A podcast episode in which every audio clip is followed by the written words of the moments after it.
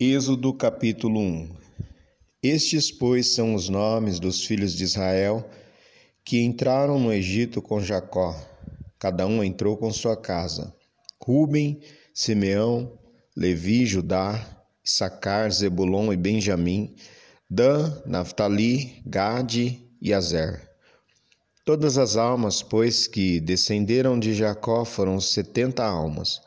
José, porém, estava no Egito. Sendo, pois, José falecido, e todos os seus irmãos, e toda aquela geração, os filhos de Israel frutificaram e aumentaram muito, e multiplicaram-se e foram fortalecidos grandemente, de maneira que a terra se encheu deles.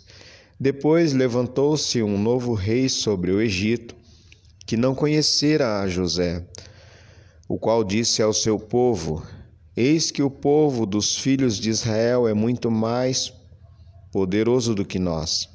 Eia, usemos sabiamente para com ele, para que não se multiplique e aconteça que, vindo guerra, ele também se ajunte com os nossos inimigos e peleje contra nós e suba da terra. E os egípcios puseram sobre eles maiorais de tributos para os afligirem com suas cargas e edificaram a Faraó cidades de tesouros, Pitom e Ramessés.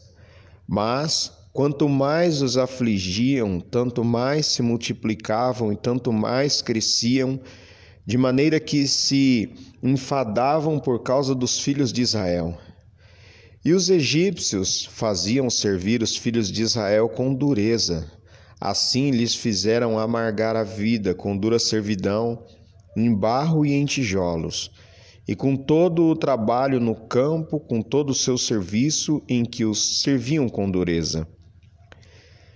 E o rei do Egito falou às parteiras das hebreias, das quais o nome de uma era Sifrá e o nome da outra Puá. E disse: Quando ajudardes no parto as hebreias e as virdes sobre os assentos, se for filho, matai-o, mas se for filha, então viva. As parteiras, porém, temeram a Deus e não fizeram como o rei do Egito lhes dissera. Antes conservavam os meninos com vida. Então o rei do Egito chamou as parteiras e disse-lhes: Por que fizestes isto, que guardastes os meninos com vida?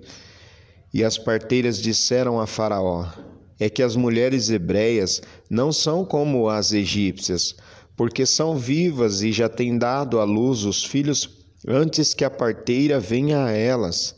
Portanto, Deus fez bem às parteiras, e o povo se aumentou e se fortaleceu muito. E aconteceu que, como as parteiras temeram a Deus, estabeleceu-lhes casas.